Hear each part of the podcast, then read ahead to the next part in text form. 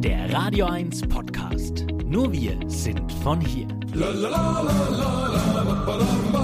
Das Eich der Woche, der wahnsinnige Wochenrückblick.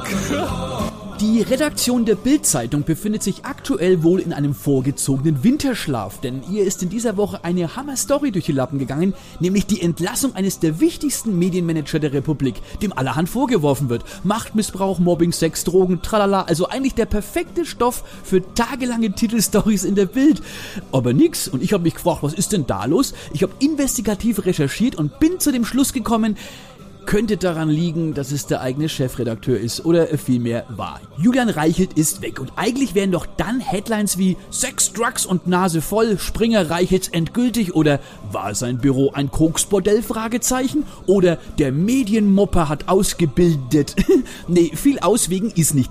Stattdessen ziemlich kleinlaut im Innenteil Wechsel in der Bild-Chefredaktion. Nicht etwa wegen der eingangs erwähnten Vorwürfe, sondern Obacht, Treppenwitz, als Folge von Presserecherchen. ja, Moment einmal, Eich, ob da jetzt was dran ist an den Vorwürfen, das weiß man noch nicht genau und im Zweifel gilt doch immer noch die Unschuldsvermutung. Vollkommen richtig. Und das meine ich auch vollkommen ironiefrei. Nur hat sich die Bild um sowas noch nie geschissen.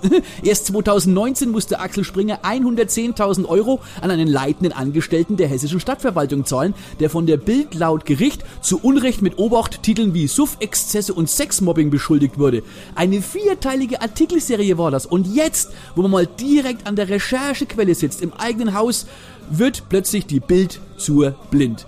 Wer es übrigens richtig peinlich möchte, dem sei die Videobotschaft von Bildvorstandschef Matthias Döpfner zu sehen bei YouTube ans Herz gelegt. Schaut euch das mal an. Knapp sieben Minuten Realsatire. Da jammert ausgerechnet der Bildkapo über aus dem Zusammenhang gerissene Zitate und plädiert für faire Berichterstattung und bastelt sich noch eine Opferrolle.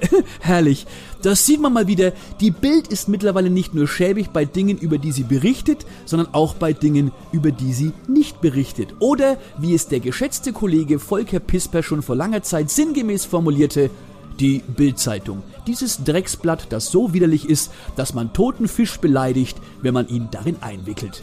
Bis gleich, das auch. Euer Sender für die Region zum Mitnehmen der Radio 1 Podcasts. Wir freuen uns über eure Abos bei Spotify, Apple Podcasts, Google Podcasts, Amazon Music und bei dieser und natürlich auch über alle Kommentare und Bewertungen. Mehr zu Radio 1 findet ihr auf www.radio1.com.